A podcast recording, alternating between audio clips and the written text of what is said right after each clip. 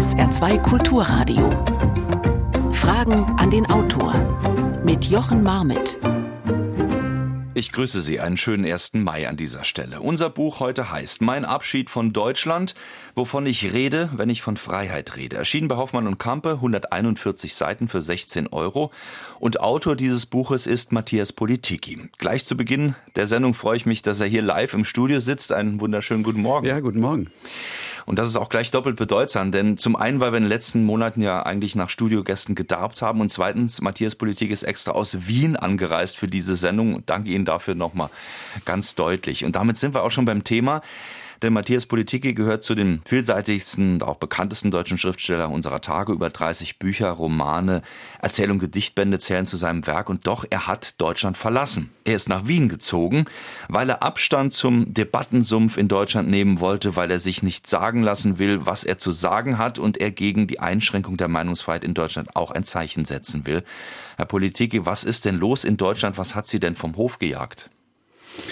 Ach, vom Hof gejagt hat mich wirklich nichts. Ähm, aber wenn ich ähm, zurückblicke, ähm, dann war ich ja die letzten Jahrzehnte äh, bis hin zu einem halben Jahr pro Jahr unterwegs. Ich war sehr viel im Ausland und habe von dort nicht nur schöne Reiseeindrücke oder auch schlimme mit nach Hause gebracht, sondern auch andere Einstellungen zum Leben, äh, wie andere Gesellschaften funktionieren, wie man auch Alltagsverrichtungen äh, anders machen kann und äh, natürlich, wie man auch die Welt anders betrachtet. Und so habe hab ich immer neu meine Haltung zurechtruckeln müssen nach jeder Reise und es hat mir irgendwie gut getan.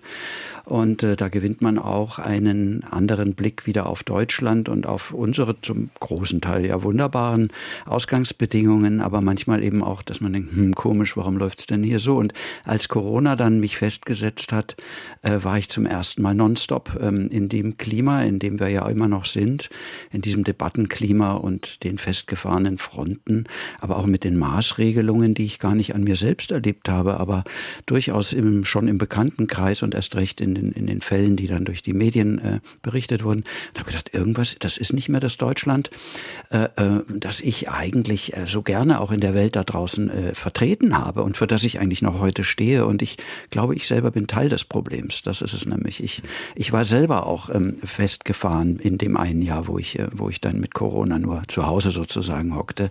Und mir fehlte selber die Freiheit. Und ich habe gemerkt, du musst, du musst, du musst wieder über eine Grenze, um, um wieder ein anderer zu werden und dann wieder auch befreit in diesen deutschen Debatten ähm, vielleicht ähm, sich beteiligen zu können. Sie sprechen in diesen deutschen Debatten, in diesem Debattensumpf von einer, auch von einer gegenaufklärerischen Ideologie, also von einer Art Selbstzensur. Mhm. Vielleicht können Sie es mal ganz kurz an einem Beispiel äh, illustrieren, was Sie damit meinen. Also ich bin ja ein klassischer Linker. Ich bin so mit diesem üblichen Schema, ähm, äh, die, die, die, ob man es nun Dialektik oder jedenfalls das Umschlagen äh, von Meinungen, ihr Gegenteil und dann die Synthese und was man da alles so noch abspeichert, groß geworden. Also dass man eigentlich mit allen alles ausdiskutiert. Das war so meine Jugend und das war auch noch in den 90er Jahren spürbar. Das ist äh, dafür, ähm, also lohnt es sich allein schon zu leben. Das ist wirklich befreiend und viele Jüngere haben das, glaube ich, die haben gar keinen Begriff, welche grenzenlose Freiheit wir in hatten Probedenken, Probe formulieren, da hat man mal Sachen rausgehauen, da würde man heute aber sofort einen Shitstorm kriegen, beziehungsweise viele hauen es auch nicht mehr raus. Viele, die damals noch kräftig mitgemischt haben, sind verstummt. Und zwar nicht, weil sie äh, radikale Meinungen hätten, nein, weil sie einfach äh, auf Nummer sicher gehen wollen und sich anpassen an einen scheinbaren Mainstream, der natürlich nur von den lautesten äh, äh, Gruppen bestimmt wird. Äh, und diese sogenannte schweigende Mehrheit, die ist ja äh, ja auch im Bekanntenkreis, das sind ja durchaus liberale, ja eigentlich linke, äh, linke Denker. Und äh, so bin ich drauf gekommen, dass eigentlich die die Reklamation des Begriffs links äh, äh, durch die heutigen aktuellen Strömungen vollkommen absurd ist. Das sind eigentlich für mich rechte Bewegungen, sind Identitätsbewegungen, äh, ja, das muss man gar nicht äh, auf die eigentliche Identitätsfrage, aber allein schon Geschlechterpolitik, äh, äh Minderheitenpolitik, das ist eigentlich immer aus, irgendwo ausgrenzend und ich habe genau das Gegenteil, also empfinde ich als links, also über die Grenzen, kosmopolitisch denken, auch mein, also divers bezieht bezieht sich für mich auf Meinungen, vor allen Dingen diverse Meinungen zulassen. Und da habe ich dann einfach mal gesagt, nee, also das ist Gegenaufklärung, was wir gerade erleben. Nun habe ich hier drei kurze Stichwörter, vielleicht mit äh, erstmal drei kurzen Antworten. Ähm, der Begriff Querdenker, was fällt Ihnen dazu ein? Ist nicht meins. Ähm, da würde ich äh, auf jeden Fall eine scharfe äh, Trennlinie setzen. Ich kann verstehen, ich habe am Rande auch mit den einen oder anderen sogar erlebt, was sie umtreibt.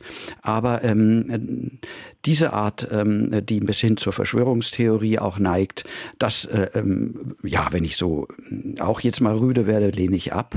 Ich würde sie aber nicht ausgrenzen wollen. Ich habe festgestellt, äh, dass auch unter Übersetzern, über Autoren, die ich kenne und über Jahre schätze wegen ihrer Arbeit, Leute sind, die auf diese Demos gehen und dann unterhalte ich mich mit denen. Das finde ich ist klassische, das ist die, die Einstellung, die ich mir wünsche, auch mehr in Deutschland, auch in der öffentlichen Meinung. Ich, ich will dann wissen, warum machst du das? Oder bis wohin haben wir vielleicht sogar auch eine gemeinsame Skepsis, ja. Man glaubt ja nicht wirklich jede Meldung, die mit Corona äh, rausgepumpt wird von den öffentlichen Stellen. Ich glaube, dann sind wir alle mal für fünf Sekunden Querdenker. Aber wir würden uns natürlich nie so weit äh, in die Richtung bewegen. Aber es ist immer wieder interessant, äh, dann doch festzustellen, wo sind eigentlich wenigstens kleinste Schnittmengen? Denn das, glaube ich, ist die Aufgabe einer demokratischen Gesellschaft. Schnittmengen finden. Kurze Antwort zum Begriff alter weißer Mann ist heutzutage jeder ab 30, würde ich sagen, und alte weiße Frau ist auch gleich äh, mitgedacht, ist ein äh, rassistischer ähm, Begriff, ähm, der auf wunderbarste Weise schon alles äh, widerlegt, was aus dieser Ecke kommt. Äh, ich bin tatsächlich äh, genau die entgegengesetzte Ecke. Wir sind so erzogen worden, übrigens auch schon von meinen Eltern, von der Kriegsgeneration, dass wir bewusst äh, Grenzen und Ausgrenzungen, Abgrenzungen überwinden müssen. Und das war sozusagen die Mission meiner Eltern, um die Politik nie wieder den Politikern nur zu überlassen, sondern selber auf die anderen Menschen zugehen. Egal, äh, was sie sprechen, welche Hautfarbe sie haben äh, oder wie alt sie gar sind. Das wäre ja, überall in 90 Prozent der Welt absurd, ausgerechnet die Alten zu diskriminieren. Und dann noch das wunderschöne Liebe Kröten und Krötinnen. Ja, das sind die Auswüchse der Genderkorrektheit, die immer als ähm, ja, gendersensibel ähm, etikettiert wird. Ich halte sie für vollkommen unsensibel, was die Sprache angeht. Und auch hier wieder ein Sexismus, der ähm, Menschen äh, unnötigerweise immer in Männern und Frauen äh, darstellen will, wo sie doch eigentlich nur in Funktionen gedacht werden dürfen. Das ist ja auch eine Entlastung. Äh, und man kann dem Ganzen, habe ich festgestellt, in all den Podiumsdiskussionen nicht mit Argumenten beikommen, äh, aber mit Ironie vielleicht schon. Jetzt haben wir ungefähr das Feld abgesteckt heute Morgen hier bei Fragen an den Autor Matthias Politiki. Der ist zu Gast bei SA2 Kulturradio mit Mein Abschied von Deutschland. Wenn Sie mitdiskutieren wollen, Ihre Fragen loswerden wollen, gerne 0681 65 100 ist die Nummer. An die gleiche Nummer eine WhatsApp-Nachricht 0681 65 100 oder an Fragen an den Autor mit Bindestrichen dazwischen at sr.de. Ein aktuelles Thema, was im Moment äh, ganz heftig diskutiert wird und was, glaube ich, auch ganz wichtig ist zu diskutieren, ist äh, die Frage nach dem Einsatz von schweren Waffen, die geliefert werden sollen ähm, von und durch Deutschland in den Ukraine-Konflikt hinein. Nun gab es äh, ein langes Zaudern, auch vor allen Dingen des Bundeskanzlers Olaf Scholz, der dann doch gesagt hat, nee, wir machen das jetzt. Äh, und darauf gab es ähm, jetzt ein ähm, Schreiben beziehungsweise ähm, ja einen Brief von mehreren Intellektuellen aus Deutschland, die gesagt haben, er soll doch bitte diese Linie beibehalten, um das mal kurz zusammenzufassen. Er soll weiter vorsichtig bleiben. Wir dürfen das nicht einfach in der Eskalationsspirale weiter nach oben drehen. Und auf diesen Brief gab es nun schon wieder, ich würde es mal formulieren, eine ganz klare Mehrheitskeule, die gesagt hat, wie können die sowas fordern? Ist das so ein Beispiel, wo Sie sagen, das ist Deutschland im Moment? Also ich glaube, wir sind eben nicht nur bei den Reizthemen, die ich gerade vorhin genannt habe, sondern fast überall gespalten. Ähm, und diese heftige Reaktion zeigt auch, wie schnell es geht, dass eben der intellektuelle Diskurs ersetzt wurde durch die emotionale Kurznachricht und ähm, einfach das geht gar nicht oder ähm, was macht das mit Ihnen? Also diese ganzen emotionalisierten Aufbereitungen dessen, was man früher gesagt hätte, Moment, wie denken Sie eigentlich? Das ist doch was ganz anderes. Wie fühlen wir über eine Sache und wie denken, wie betrachten wir sie durchaus auch intellektuell? Und da sehe ich äh, auch ja manchmal sprachlos zu. Äh, die Reaktion ist aufschlussreich und äh, sagt nichts Gutes über den Zustand unserer Debattenkultur, aber vom Thema selbst, es ist ja genau, wir wissen es doch nicht, letztlich oft. Und das gehört ja mit zu einem intellektuellen Leben, dass man bei vielen Themen auch sagen muss, ich kann es im Moment nicht wirklich eindeutig beantworten. Ich brauche Zeit. Ich brauche vielleicht eure Anregungen. Ähm, sagt mir mal eure Gründe und äh, ich höre mir dann auch noch die anderen. Und äh, so, so, solche, gerade über schwere Waffen, ich möchte nicht in der Rolle sein. Vor allen Dingen, ich bin ja als alter Grüner völlig überrascht, mit welchem, durch Handumdrehen eigentlich die Spitzengrünen äh, dafür sind. Nicht, dass ich jetzt reflexhaft dagegen bin, keineswegs. Ich bin auch ein Realo. Ähm, aber ich, ähm, ich tue mir schwer mit solchen schnellen Etikettierungen. Allen Respekt, dass dieser Brief geschrieben wurde, aber ansonsten würde ich sagen, Mensch, Leute, hm, ja, ein bisschen runterfahren die Emotionalität. Sie schreiben darüber, dass wir äh, ja so ein bisschen äh, verloren haben, offen miteinander zu reden. Sie haben es gerade nochmal am Beispiel deutlich gemacht, zu diskutieren. Ähm, welche Rolle äh, spielt denn dabei die politische Sprache, die ja zunehmend eingefordert wird, äh, von verschiedensten Richtungen? Äh, also was Sie nennen, den permanenten Prozess der Aufklärung. Äh, können Sie noch frei reden, ohne vorher massiv drüber nachzudenken? Das hört sich jetzt komisch an, aber ist ernst gemeint, die Frage. Also ich habe zum Beispiel bei allem, was ich schreibe, nicht nur ein äh, Korrektorat oder einen Lektor, sondern ich habe also deren drei oder fünf.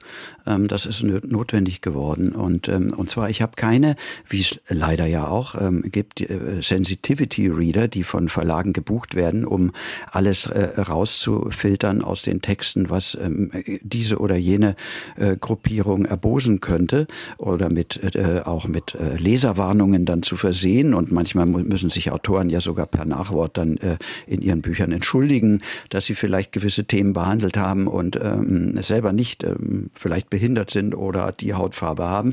Also das sind absurde, ähm, eigentlich auch ähm, ja, Diskreditierungen des Lesers. Also was, was halten eigentlich solche Leute von der Intellektualität eines Lesers? Aber das habe ich alles nicht. Das gibt's aber schon längst in der Branche. Es herrscht dort die Angst äh, auf allen Ebenen ähm, und die herrscht durchaus auch ähm, wenn Sie so wollen, bei mir. Ich habe einfach ähm, verschiedene Lektoren und verschiedene einfach ähm, Leute, die jeden Text, auch dieses Buch, über das wir reden, fünfmal durchgehen und man muss sich sehr genau überlegen. Man will schon, übrigens, ich, um auch mal von der positiven Seite zu sagen, mhm. ich finde das Grundanliegen der politischen Korrektheit ja an sich richtig. Wir sollten uns Gedanken machen über die Art und Weise, wie wir miteinander reden und wie wir oft gedankenlos gewisse Begriffe gebraucht haben und ob das möglicherweise andere verletzt das ist richtig und gut. Ähm, nur es hat inzwischen eine, ein, ist ein Selbstläufer geworden und vor allen Dingen auch alle halbe Jahre sind andere Begriffe auf dem Schirm. Es ist inzwischen ein, braucht ein Lexikon, so wie, wie ich meinen Duden habe. Den habe ich nicht nur bei Rechtschreibung, da habe ich ein Fremdwörterlexikon, ich habe sachverwandte Begriffe, so arbeite ich. Äh, ich bräuchte jetzt einen nächsten Duden, der nur die ganzen verschiedenen äh, politisch korrekten Umschreibungen äh, macht. Und das ist vielleicht dann noch die letzte Sache dazu. Als Schriftsteller sage ich, das ist eine Vermeidungssprache, auf die wir hm, hinauslaufen. Also das ist die ähnliche Phrasendreschmaschine, wie sie schon immer in öffentlichen äh, hm, Beiträgen von, sagen wir mal, Festreden oder Politikern äh, gewisser Couleur gab. Die haben wir jetzt selber. Ja, wir vermeiden oft Wahrheiten direkt anzusprechen, indem wir ja, sanftere Begriffe irgendwie. Da ist jemand gefordert, ja. Und, und da kommen irgendwie ganz spezielle Gäste. Also man will nicht so richtig sich mehr klar ähm, positionieren. Und ja, ich frage mich, wie lange das eigentlich geht, bis, bis Erkenntnisse auch gar nicht mehr stattfinden. Aktuelle Nachfrage von Martin Rees aus Dortmund. Vielen Dank dafür. Äh, auf das, was Sie gerade gesagt haben, äh, möchte er wissen, macht also der Verlag die Marke Politiki? Nein, das macht er nicht. Ich habe äh, das Glück, ähm, ein, ich habe in einem Hoffmann und Campus ein Familienunternehmen. Ich habe, ich kenne also den Verleger, den Besitzer, wenn Sie so wollen, und äh, treffe mich auch öfters mit ihm. Das ist so eine klassische Beziehung, äh, der mir auch sehr den Rücken oder den Kopf übrigens auch frei hält. Nein, ähm, der macht da nichts. Die, das Wichtigste, was er macht, ist, dass er sagt, ich liebe Ihre Bücher. Er hat gerade bei dem Buch, da ist er nach Wien gekommen, um zu mir zu feiern. Er hat gesagt, er ist so froh, dass dieses Buch in seinem Haus ist. Er will einfach mit mir darauf anstoßen. Äh, das ist das Wichtige, was er macht. Und er erhält gewissermaßen, ich weiß nicht, ob ich eine Marke bin, aber ähm, er erhält meine Identität, sodass ich äh, immerhin noch das sagen kann, was viele Kollegen inzwischen nicht mehr sagen können. Und ähm, das danke ich ihm. Fragen an den Autor auf SA2 Kulturradio an Matthias Politiki. In Österreich zweifelt jeder Zweite an der Meinungsfreiheit und zu äußern, was man wirklich denkt, wäre am ehesten noch im privaten Kreis möglich. Warum fühlen Sie sich also als Bürger dort wohler als in Deutschland? Also ich weiß nicht, ob wirklich jeder Zweite in Österreich an der Meinungsfreiheit äh, zweifelt. Es sind sicherlich auch äh, viele.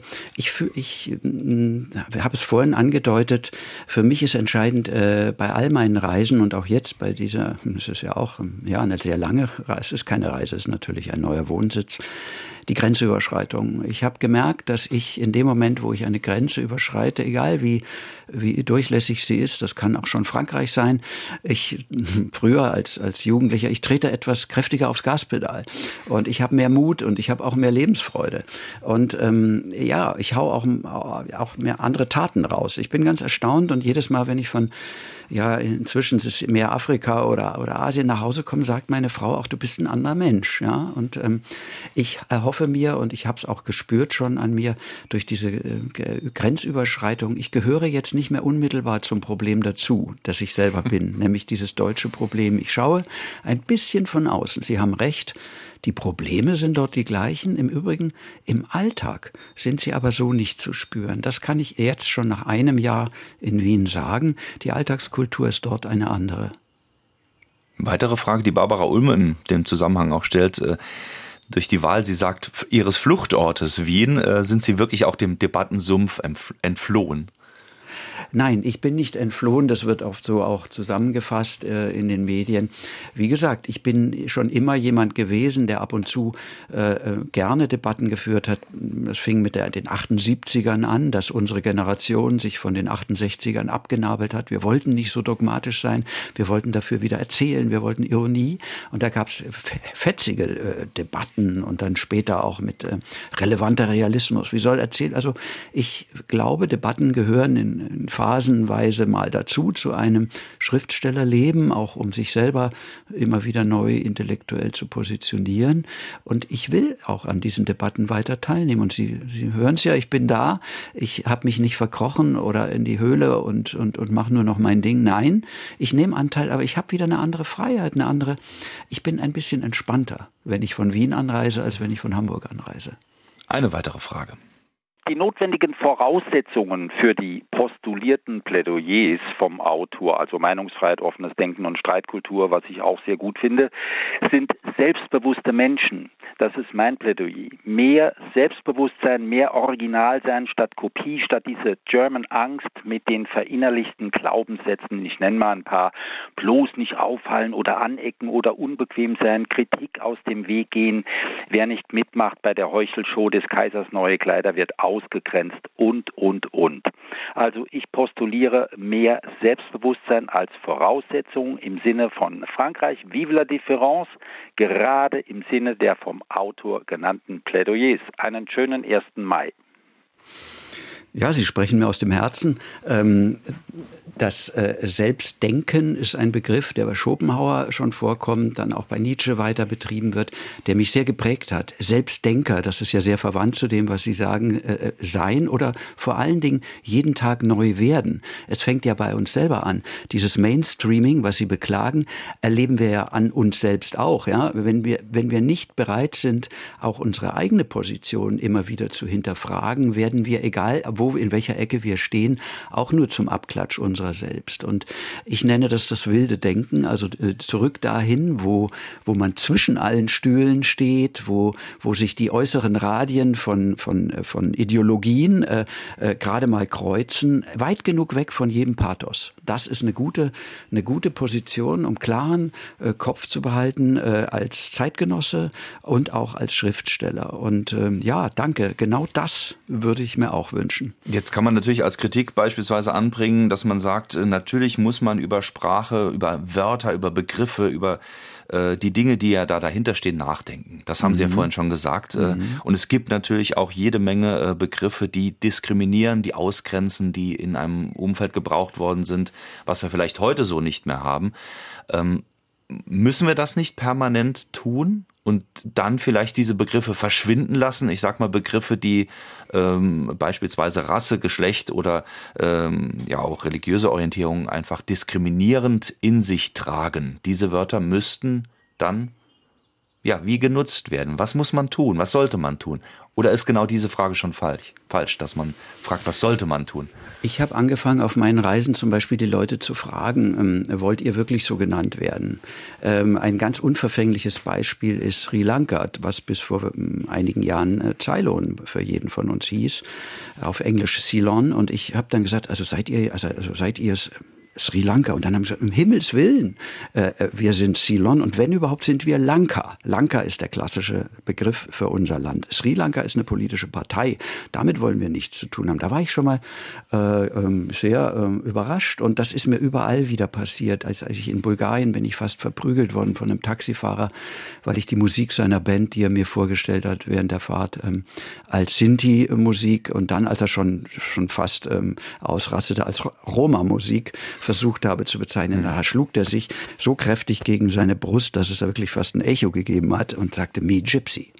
Und ähm, dasselbe habe ich auch bei Hertha Müller äh, wieder gelesen, dass sie eben festgestellt hat, äh, das Zitat von Hertha Müller ist, ähm, dass ihn ihr, sie hat auch am Anfang immer äh, im Osten von Sinti und Roma gesprochen, aber die dortigen ähm, sind keine Sinti und sind auch keine Roma und haben gesagt, das Wort Zigeuner ist gut, das ist Zitat äh, von, äh, also von der anderen Ethnie, die eben Zigeuner wohl sind, die dann sagen, das Wort Zigeuner ist gut, wenn man es gut gebraucht. Das finde ich eine sehr, das ist geradezu platonisch. Plato hat mal gesagt, gut ist das, was die guten Menschen für gut befinden. Ein ganz, äh, scheinbar äh, ein, ein, ein, ein, die Katze beißt sich nur in den Schwanz, aber darüber kann man unendlich lange nachdenken. Man muss ganz oft mit den betroffenen Leuten selbst reden und was die für gut befinden, ist vielleicht gut. Und in dem Fall das alte Wort. Und so sollten wir die die Sache im Fluss behalten. Ich glaube, wenn wir nachdenken darüber, Sachen von, aus unseren äh, Überzeugungen zu verbieten, das ist ja schon wieder nur eine neue Spielart des Kolonialismus, würde man jetzt auf Woke-Ebene debattieren. Das ist ja genau die Überheblichkeit, dass wir von unserem äh, äh Safe Space, würde man heutzutage sagen, äh, über andere Kulturen urteilen. Das glaube ich, sollten wir gar nicht erst anfangen. Da kommt man übrigens auch, sieht man ja an den ganzen Umbenennungen auch, was, was da, was da plötzlich wieder doch nicht korrekt genug ist passiert. Da kommen wir nicht weiter. Wolfgang Winkler äh, schreibt, vielen Dank für Ihre Frage per Mail an fragen an den Autor sr.de mit Bindestrichen dazwischen. Er sagt einen Dank an den Autor für seine klare Positionierung zum Gendern. Seine Frage ist, wie beurteilen Sie die Tatsache, dass speziell im Bereich des öffentlich-rechtlichen Rundfunks manche Personen ihre privilegierte Position dazu nutzen, um nicht zu sagen missbrauchen, um uns ihre ihnen zugestandene Vorliebe für die Sprechlücke nahezubringen? Die Frage von Wolfgang Winkler an Matthias Politik. Ja, die Sprechlücke, ne, der Genderschluck auf. Ähm, ja, es ist, äh, da kann ich, da könnte ich jetzt gleich eine halbe Stunde äh, äh drüber reden. Vielleicht ein bisschen denn, kürzer. Ich muss, glaube ich, kürzer. Ähm, es ist so, mh, wenn ich als Radfahrer ähm, überzeugt bin, für die gute Sache zu radeln, weil ich ja mein CO2-Fußabdruck äh, verringere und auch noch was äh, für die Gesundheit tue, so muss ich mich trotzdem an die Straßenverkehrsordnung halten. Es geht nicht, dass wir ähm, plötzlich alle Radfahrer zusammen sagen, wir sind schon ganz schön viele, wir dürfen jetzt auch bei Rot fahren oder wir dürfen auch auf der Autobahn fahren, sondern es gibt nun mal eine Straßenverkehrsordnung, an die man sich halten muss und trotzdem was Gutes tun kann. Und so ist es auch mit der Sprache. Es gibt auch eine Sprachordnung. Es gibt ein Regelwerk der deutschen Sprache. Und hier sind wir nämlich schon mitten in der Demokratie, in unserem äh, inzwischen ausgefransten Demokratieverständnis. Für alles gibt es eben in unserer, äh, in unserer Konstitution, in unserer demokratischen Konstitution eine höchste Instanz. Die ist in dem Fall der Rat für deutsche Rechtschreibung. Der ist international besetzt. Äh, aus Österreich, Liechtenstein, Schweiz, Belgien, äh, Dänemark. Überall, wo Deutsch gesprochen wird, sind für über 40 Leute, äh, Sprachwissenschaftler, Schriftsteller, die darüber befinden in regelmäßigen Abständen, ob die kodifizierten Regeln der deutschen Sprache verändert werden sollten oder nicht. Und sie haben sich noch im letzten Jahr klar dagegen ausgesprochen. Keine Gender-Pausen, äh, Gender-Stern, Gender-Unterstrich, großes I. Und äh, das ist ähm, das ist sozusagen das, was richtiges Deutsch ist. Ja, das ist einfach die Frage: Sind wir bereit als Bürger einer Demokratie auch das anzuerkennen, was wir ja, es ist vielleicht für manche dann eben nicht genau das Wunschergebnis, aber was wir als Demokraten immer wieder auch als Kompromisse unseres Lebens ähm, akzeptieren müssen, sind wir bereit, das hier auch zu akzeptieren? Oder müssen wir unsere Weltanschauung über diese Institution sogar stellen? Das halte ich für extrem arrogant, wenn man das tut. Eine weitere Frage. Das eine Lager behauptet, es ist doch gerecht, wenn jetzt Soldatinnen und Soldaten kämpfen. Dadurch werden Frauen endlich sichtbar. Es ist doch fortschrittlich, wenn eine ganze Partei durchsetzt, dass auf Listenplatz 1 grundsätzlich eine Frau stehen muss. Es ist doch cool, wenn im Fußballkommentar der Assist die Vorlage ersetzt. Es ist doch ein Zeichen für die eigene gute Gesinnung, wenn man Genderstern, Doppelpunkt oder Knacklaut gebraucht und den Bedeutungsunterschied zwischen Studenten und Studierenden glattbügelt. Das andere Lager sagt, ich verbitte mir den Versuch einer sprachlichen Umerziehung durch unkorrekte sprachliche Beispiele, zumal in Medien, die durch einen Zwangsbeitrag finanziert werden. Sehen Sie eine Möglichkeit, dass sich die verfeindeten Lager versöhnen oder bleibt der Mehrheit der Deutschen nur die Flucht nach Wien? Ich hoffe nicht. Der Zug, mit dem Sie nachher zurückfahren, wird äh, voll sein. Ja. ähm, nein, ich denke, es sollten sich viel mehr Menschen wie Sie äh, zu Wort melden und in ihrem privaten Umfeld auch klar machen, was das bedeutet. Ich glaube, ähm, ich bin groß geworden mit dem Thema Frauenemanzipation und natürlich, ich will starke Frauen. Ich, ähm, ich äh, angefangen bei der eigenen Frau, aber über in meinem Verlag, ich, ähm, ich, das war wichtig und ist weiterhin wichtig. Und übrigens paritätische Besetzung ist noch mal was anderes als Sprachdoktrin äh, aufzustellen. Selbst da, ich gehe ich ein ein Schritt mit mit dieser Bewegung. Und so sehe ich meine Funktion und auch dieses, dieses Buch hoffentlich. Ich möchte eigentlich das Gespräch in Gang bringen. Ich habe festgestellt, bei allen Debatten, zu denen ich eingeladen werde, es wird nicht mehr aufeinander gehört. Und ich möchte eigentlich signalisieren, ich habe eure Texte gelesen. Ich weiß, was euch umtreibt. Aber nehmt bitte auch mal zur Kenntnis, was mich umtreibt. Und da bin ich jetzt zumindestens, was ich so rausgehört habe aus Ihrer Frage, ein bisschen näher bei Ihnen. Ich bin als Schriftsteller natürlich auch eine Minderheit, die äh, betroffen ist und mal ihre Rechte einklagen will, nämlich die Rechte auf eine unversehrte äh, Sprache, jedenfalls unversehrt in dem Sinne, dass sie natürlich immer wieder äh, Sachen erlitten hat in ihrer jahrhundertelangen Geschichte, aber organisch und äh, sich äh, von kurzen Phasen der Vereinnahmung auch wieder befreit hat.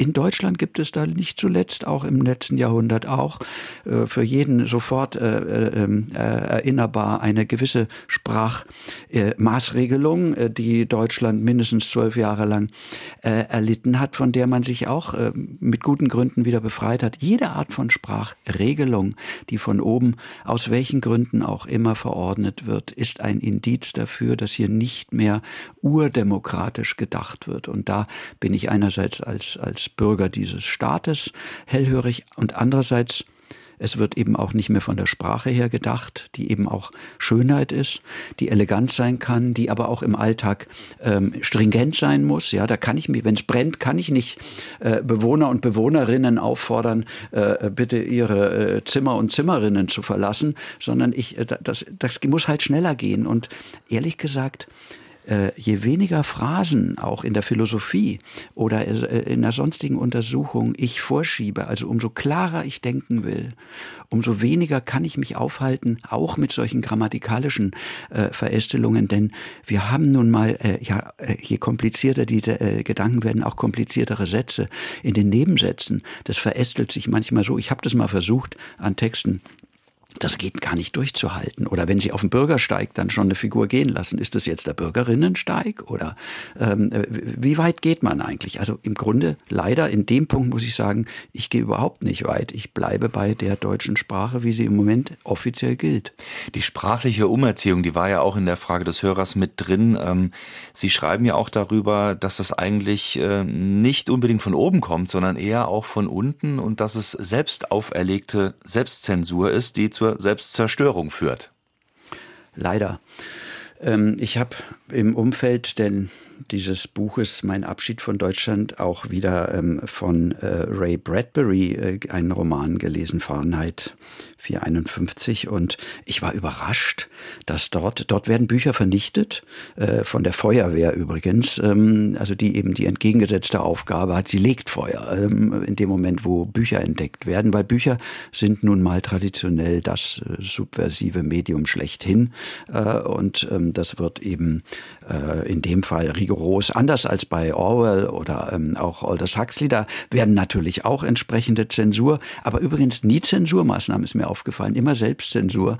Also das machen eigentlich immer die Beteiligten. Also das haben die alle schon gewusst. Und bei Ray Bradbury ist es am, am, am handgreiflichsten. Da steht drin, das Zitat habe ich immer dabei, äh, weil äh, das kann man sich natürlich in der Formulierung nicht merken. Da geht es darum, dass der oberste Feuerwehr-Einsatzleiter einem Abtrünnigen klar macht, warum sie das machen. Äh, äh, die Aufgabe ist, die Menschen gleich zu machen, damit alle gleich glücklich sind. Also die Vision ist auch positiv für ein glückliches Gemeinwesen und deswegen darf, ich erfinde es nicht, sondern es steht wörtlich drin im Text, keinerlei Beunruhigung der Minderheiten geduldet werden, egal welcher Minderheiten. Er führt dann an die eingewanderten Deutschen, aber auch die Juristen, die Kaufleute, die Quäker, äh, aber auch die natürlich ähm, irgendwelche Kirchen. Alles sind ja Minderheiten und je größer die Bevölkerung, umso mehr Minderheiten müssen geschützt werden. Und dann kommt das Zitat, auch die mindeste Minderheit muss geschont werden. Punkt. Schriftsteller voller boshafter Einfälle schließt eure Schreibmaschinen ab. Und dann kommt direkt danach der Satz, und das taten sie denn auch. Es kam nicht von oben, von der Regierung. Es fing nicht mit Verordnungen in Zäsur an. Nein. Technik, Massenkultur und Minderheitendruck brachten es Gottlob ganz von allein fertig.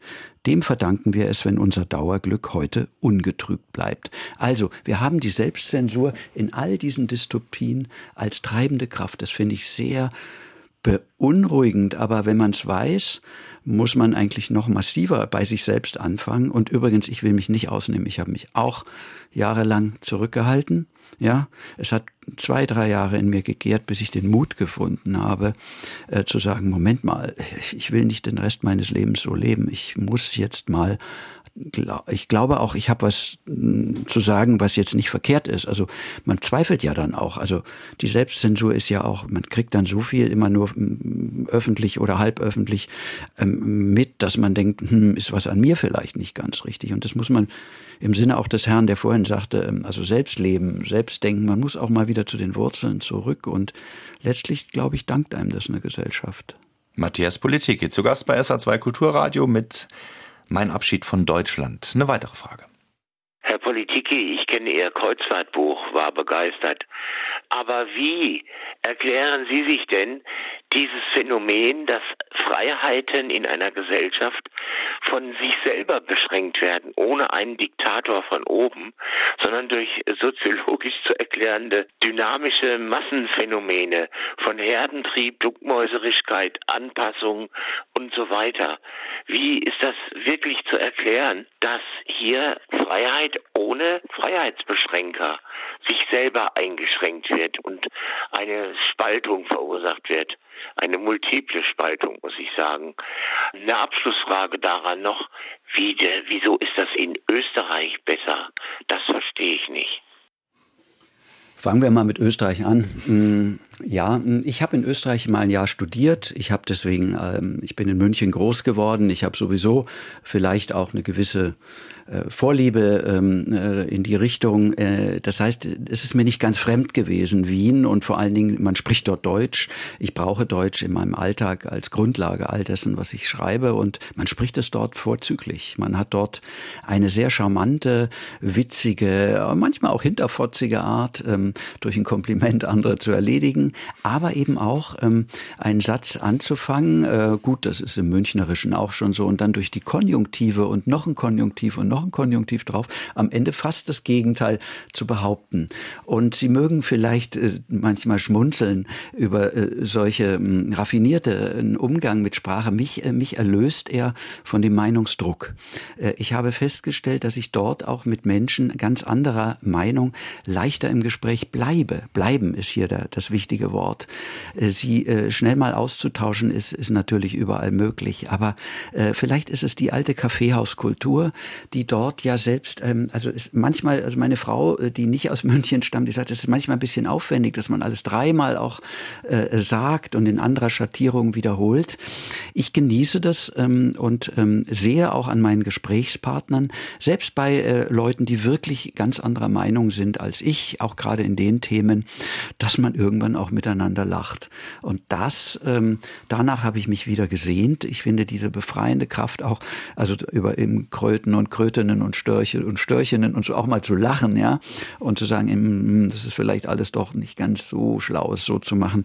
Ähm, das genieße ich sehr. Also das meine ich, ist mein Votum für diesen Liberalismus, der in der Sprache selbst äh, begründet ist. Und Sprache kann man nicht trennen von, von der Art zu denken und zu leben. Also insofern doch, im Moment empfinde ich es bei allem, was ich auch weiß, ähm, dass es auch in Österreich diese Themen gibt. Und ja, ja, aber trotzdem gerade Wien, das ist eine Hochburg der eleganten Vermeidung von solchen, Deutsch würde man sagen, klare Kante zeigen. Das ist, das ist eher protestantisch, dass man irgendwie eine klare Haltung, eine klare Kante. Überall, eine Zeit lang war das wahnsinnig äh, en vogue, dass jeder überall klare Kante zeigen will.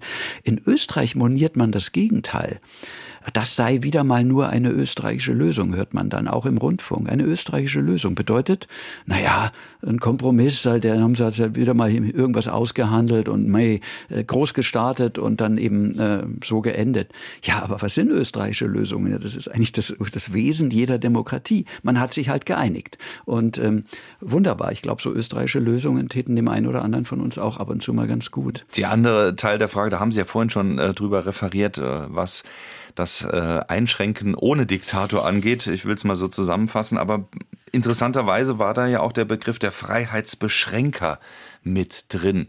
Ähm, das sind wir dann selbst.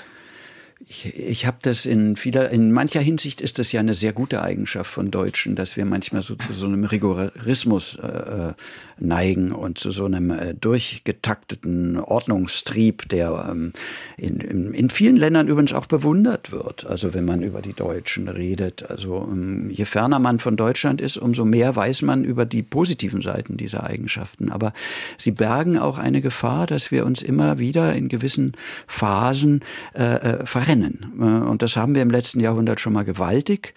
Und das haben mir meine Eltern ähm, äh, vermittelt. Ähm, genau da beginnt es, äh, gefährlich zu werden. Und ähm, äh, die Frage ist nicht eindeutig, nie eindeutig zu beantworten. Wie kann das eigentlich sein? Ja, aber das sind Dynamiken, die fangen an den Rändern an. Ich glaube, es sind eher die Ränder, die plötzlich losgelassen werden. Und zum Zweiten die Anonymität. Ich war kurz vor hm, ähm, dem Lockdown, war ich noch in Äthiopien. Ich habe dort für den nächsten Roman eine Reise gemacht und ähm, recherchiert, wenn man so will. Und es war überall schon vom Krieg die Rede, der dann auch kurz danach ausbrach. Und ähm, alle Menschen, mit denen ich geredet habe, haben die Sache so dargestellt.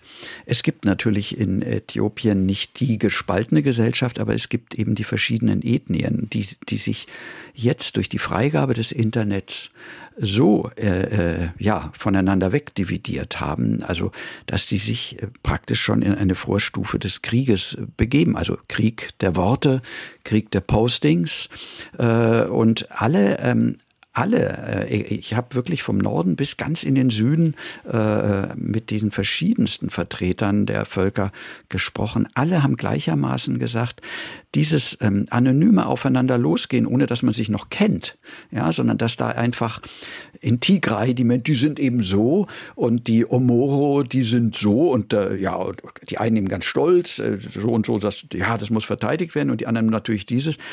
Diese Anonymität des sich Beschimpfens, das kennen wir von unserem Internet auch. Ich bin wirklich ein, schon seit Jahren ein Befürworter der, der Klartext-Statements. Äh, Warum ähm, kann hier jeder unter verdeckten Namen äh, ein, ein Statement abgeben, was er vielleicht als Nachbar, seinem Nachbar über den Gartenzaun so nicht sagen würde?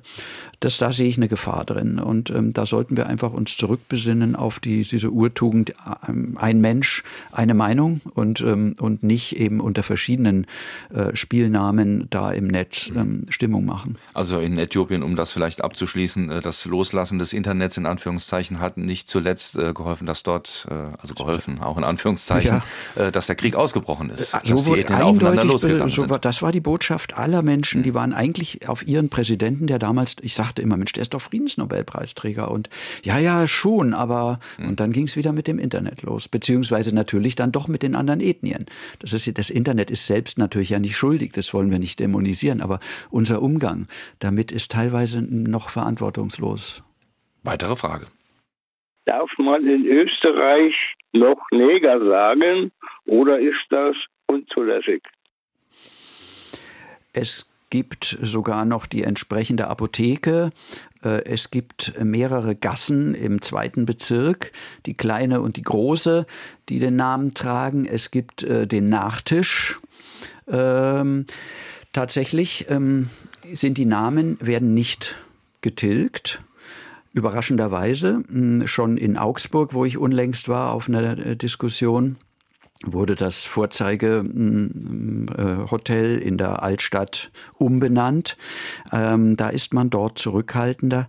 Man kämpft äh, aber natürlich äh, an einer ähnlichen Front. Da geht es dann eher um eine, in Wien geht es dann eher um einen alten Bürgermeister, der der sicherlich auch rassistische Züge hatte, ähm, aber auch andererseits muss man sagen, viel Gutes für die Stadt getan hat. Da, will man dann das Denkmal stürzen, man will die Plätze umbenennen, hat auch schon einen Teil des Rings umbenannt.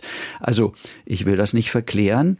Ähm, dieselben Tendenzen, nur was dieses Wort angeht, ähm, ist man in Wien da noch überraschend. Es gibt auch noch äh, andere Worte, die man in Deutschland so nicht mehr aussprechen würde, die auf jeder Speisekarte auch stehen. Und ja, wie halten Sie es äh, generell, wenn, wenn es darum geht, ähm, gerade das N-Wort, wie wir es ja gerne umschreiben, mhm. ähm, ist ja auch ein historischer Begriff, der durchaus äh, eine unglaubliche Diskriminierung in sich trägt, der eine äh, unglaubliches Leid äh, in sich trägt, ähm, den man tilgen will. Man ist es dann aber nicht los.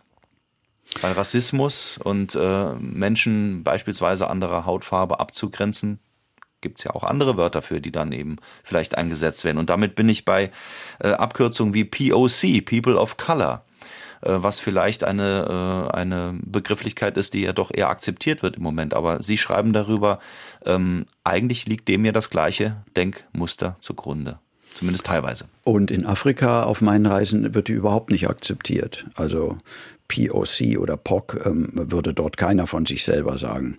Ähm, Im Gegenteil, ich habe noch vor wenigen äh, Jahren, als ich, da war damals das politisch korrekte Wort Schwarzer, dann habe ich eben jemanden als Schwarzen, also ich diskutiere das immer eigentlich mit, das ist interessant, äh, die Betroffenen, wenn man sie betroffen nennen will, äh, also die, um die es geht, einfach selber zu fragen. Äh, wie, wie möchtest du es denn? Ich möchte, ich bin jetzt mit, das ist mein Bergführer, ja, ich gehe mit dir ja jetzt auch, sagen wir mal, sieben Tage lang auf dem Kilimanjaro rum oder durch die und die ähm, Wälder. Ähm, wie soll ich über dich denken, reden? Was soll ich zu Hause von dir erzählen? Das finden die übrigens ganz interessant und so sehe ich auch meine Rolle. Ich, ich, ich sehe mich so als ein, ein Pendler zwischen, also die wollen viel von mir wissen, über wie denkt ihr über uns und ähm, man sitzt ja da bei den ganzen Mahlzeiten, das geht, da geht es nicht nur um, wie, wie, wie ist die nächste Etappe, sondern genau das sind die Themen und die sind zum Teil überraschend gut informiert. Und da hat mir einer gesagt, äh, me no black, me negro. Ganz klar. Äh, weil Schwarz natürlich auf dem afrikanischen Kontinent ähm, in all seinen Schattierungen äh, äh, wahrgenommen wird, also je heller man ist. Und das hat gar nichts mit der Ankunft der Weißen in Afrika zu tun. Das ist in der Südsee genauso, das ist in Indien genauso. Ähm, je heller die Hautfarbe ist, umso schöner gilt sie. Und in vielen Gesellschaften auch sind das die Herrschaftskulturen. Ich, ich will das nicht rechtfertigen. Das ist möglicherweise ein interner Rassist oder wie soll man es überhaupt nennen? Ähm, ich will es überhaupt nicht rechtfertigen, ich will es aber zur Kenntnis nehmen. So ist das. Deswegen habe ich den beleidigt, wenn ich, als ich gesagt habe, er ist ein Schwarzer, weil er so, so schwarz war er sozusagen nicht. Und da müssen wir vorsichtig sein. Ich, ich habe keine Lösung. Ich habe nur einfach die Bitte auch an die Gegenpartei, Überlegt ihr euch, was ihr mit diesen Vokabeln macht. Einerseits mit den Menschen. Sind die POCs, übrigens geht ja noch weiter, sind ja auch BIPOCs, BIPOCs, je nachdem, welche äh, Ethnie man dann auch noch in die politisch korrekte Formeln man nimmt. Äh, und sind es unbedingt Native Americans oder sind es äh, äh Inuit? Da haben sich ja einige äh, schon dagegen gewehrt, die lieber Eskimos sein wollen, weil sie eben auch so wirklich heißen. Also die Sache ist viel schwieriger als das, was wir offiziell hier verhandeln und was uns übrigens auch zusteht. Und im Übrigen, wir werden auch überall auf der Welt mit Abkürzungen, Spitznamen und zum Teil auch rassistischen äh, Konnotationen versehen. Ja, Mai, ähm, da muss man sich drüber auch einfach verständigen. Ich habe immer auch das Gespräch, ich bin beschimpft, ich bin als Nazi wahrgenommen worden, ich bin sexistisch angegangen worden, ich bin aufgrund meines vermeintlichen Reichtums, äh, äh, ähm, also in ganz schlimmen Situationen gedrängt worden und auch meines Weißseins auch angegangen. Als Weißer musst du, also und so weiter. Das ist auch ein Rassismus. Übrigens habe ich, äh, fand ich auch schon zum Schreien komisch, hat sich tatsächlich eine Asiatin äh, beschwert als Rassismus. Das kann man nachlesen in den Medien, dass äh, ihr immer unterstellt wurde, als Asiatin, sie sei doch so klug. Und ähm, das gibt's also auch, dass sich Leute gegen positive ähm, Vorurteile jetzt wehren. Also ich finde, irgendwo ist Schluss. Ich glaube, das ist die allererste Form, dass sich Menschen wahrnehmen in ihrer Differenz. Ja, sie müssen dafür Etiketten finden, die stimmen auch oft nicht ganz. Ich bin da auch manchmal nicht glücklich damit, wie man mich behandelt. Und wir müssen alle zusammen dran arbeiten. Und wenn ich von meinen Reisen nach Hause komme, dann weiß ich zumindestens, ähm, dass der, der mich begleitet hat, ein bisschen anders über uns nachdenkt und ich über ihn. Und dafür bin ich ich eigentlich dankbar. Ich habe also nie die Lösung, aber ich habe zumindest immer äh, die Fragen. Eine weitere Frage. Was sagt ein bekennender Linker, der nicht ausgrenzen will, zur möglichst weitgehenden Ausgrenzung der AfD und ihrer Themen durch etablierte Politik und Medien? Danke. Da bin ich kein Fachmann, ähm, aber ich ähm, habe das Gefühl, auch dafür, ähnlich wie für Sprache, verlasse ich mich auf unsere demokratischen Instanzen. Und wenn beschlossen wurde, dass diese Partei äh, im Demokratiespektrum äh, zu Hause ist ähm, und dass sie meinethalben überwacht wird äh, oder auch nicht, dann ist sie da zu Hause.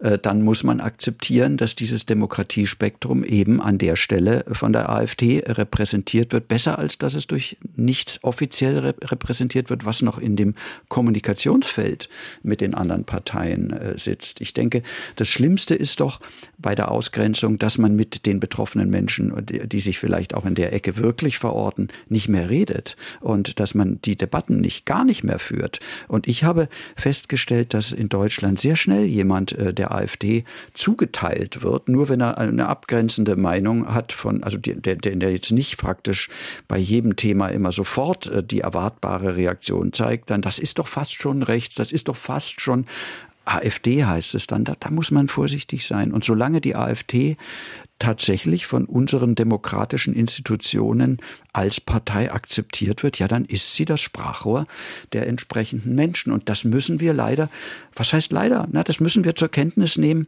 ohne, ohne uns damit gemein zu machen. Wir müssen die besseren Argumente haben.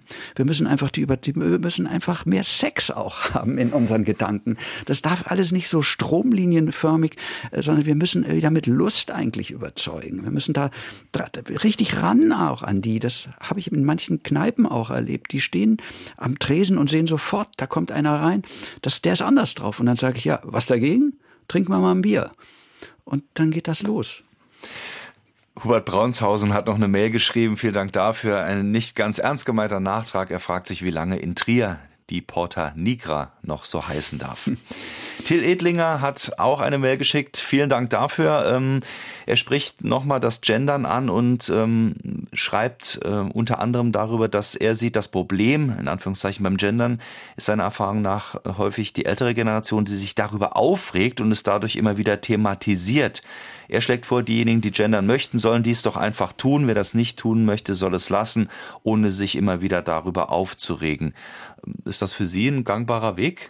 Das hört man immer wieder. Und wenn es so wäre, wäre es wunderbar. Leider ist die Wirklichkeit längst fortgeschritten. Sie haben an den Universitäten, ähm, Sie, also Sie haben in den Wissenschaften selbst, äh, Sie haben aber auch ähm, äh, in, in, in medialen äh, und auch in literarischen Zusammenhängen oft den Zwang. Sie, haben, Sie kriegen einfach Punktabzug, wenn Sie nicht gendern.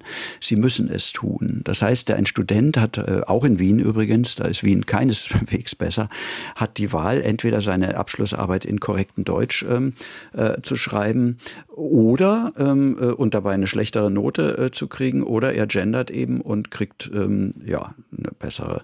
Und das finde ich ist, ist wirklich katastrophal. Und vor allen Dingen eben bei den Drucklegungen werden, also wenn man mit den Leuten abstimmungsmäßig äh, untersucht, wer dafür und dagegen ist, ist natürlich in allen Bevölkerungs Teilen, egal wie alt sie sind und übrigens auch bei, bei Frauen, ist immer die Mehrheit gegen das Gendern. Und ich verstehe gar nicht, wie sich das so hm, durchsetzen kann, dass es teilweise also es gibt äh, ganze Firmen da, oder die denken Sie an die Stadtverwaltungen von München oder von Hannover oder von Bremen, das ist ja auch durch die, die Presse gegangen, die müssen gendern. Und wenn die nicht gendern äh, in ihren amtlichen Anschreibungen, und zwar genau so, wie es vorgegeben ist, dann riskieren sie, weiß ich nicht, von der Abmahnung bis zur Stelle. Und das ist eben nicht so, jeder da soll mal machen. Und im Übrigen, hier bin ich auch nicht, wäre ich auch am Ende dann wieder dafür, das könnte man mal ein paar Jahre so machen, aber Sprache braucht schon ihre Regeln, gerade um sie zu verletzen. Ich lebe als Schriftsteller von der, sozusagen von der kreativen Regelüberschreitung. Jedenfalls teilweise. Ich habe es übertrieben in meinen Anfängen, da war ich ein sogenannter experimenteller Autor. Da hat man dann sehr wenige Leser, aber sehr viel Lust am, am Schreiben. Ähm, äh, diese Regelüberschreitung gehört dazu und, und macht einen sensibel dafür, wie, wie wie, damit eine Sprache auch flüssig wird irgendwann. Im Laufe des Älterwerdens lässt man dann natürlich auch vieles bleiben, aber Regelverletzung, Überschreitung ist, ist ein wesentlicher Teil der Literatur. Aber dafür brauche ich die Regeln. Eine weitere Frage noch, die ähm, von Anneliese Wackett kommt, ähm, das ist, glaube ich, auch eine der zentralen Fragen. Bedroht die linke Cancel Culture die Meinungsfreiheit und damit auch die Grundlagen unserer Demokratie? Ist das vielleicht auch für Sie ein Grund gewesen zu sagen, ich muss da mal raus? Der Begriff Cancel Culture wird ja schon angeblich wieder, es sei ja schon ein rechter Begriff. Ich glaube, wir sollten ihn trotzdem äh, behalten. Er sagt recht ähm, klar, um was es geht. Es wird von beiden Seiten gecancelt übrigens. Äh, man muss nur nach Amerika gucken. In den demokratischen Staaten fliegen eben die klassische Literatur raus, äh, wo all die Wörter vorkommen oder Gedanken, die man jetzt nicht mehr haben will. In den republikanischen Staaten fliegen all die woken äh, ideologischen Bücher der neuen äh, Linken heraus, weil die Eltern auf keinen Fall wollen, wollen, dass ihre Kinder damit erzogen werden. Also gecancelt wird von beiden Seiten und ich finde es von beiden Seiten ein absolut bedrohliches Zeichen, dass man hier äh, das Spektrum verengt. Denken Sie gerade mal an Komiker oder denken Sie an Ironie. Äh, was hätte, da hätte man die ganze Titanic, diese wunderbare Satirezeit, da hätte man alles. Robert Gernhardt ähm, gecancelt von vornherein. Die, die Leute wären gar nicht äh, Teil und inzwischen unseres kulturellen Codes äh, sind sie und die wären gar nicht da. Und ähm, äh, das finde ich ähm, ja letztlich, wenn ich es mal ganz überzogen sage, ein Verbrechen am Kulturbegriff, äh, wo gecancelt wird. Ähm, ähm, wird äh, ja letztlich vorgeschrieben, wie man zu denken und letztlich zu leben hat. Und ähm, ja, da sollten wir uns wehren. Meine Frage an den Autor wäre, ist der Unterschied zwischen Österreich und Deutschland vielleicht darin begründet, dass die Deutschen ein Volk von Besserwissern sind, zum großen Teil? Das war's schon. Es gibt eine wunderbare Redensart in Österreich. Ähm, was ist ein Piefke? Also Piefke ist, ähm, oder auch Piefkenese, wenn man es ausspricht, das ist ja der abschätzige Begriff für die Deutschen. Was ist ein Piefke? Und die Antwort ist ein Deutscher, der sich auch so benimmt. Und ähm, das, äh, äh, darüber kann man äh, als Deutscher, also ich tue es seitdem ich in Wien bin, immer wieder nachdenken, wo, wo, wo benehme ich mich als Deutscher? Und da haben Sie recht, wir neigen dazu, auch ich, ich muss bei der ganzen Debatte und auch bei der heutigen Sendung auch vielleicht entschuldigen, wenn ich manchmal übers Ziel rausschieße. Ich bin Teil des Problems. Ich weiß das. Ich bin auch so einer. Ich habe auch meinen Dogmatismus und sage, Mensch, das müsst ihr doch, hey, das macht man doch so.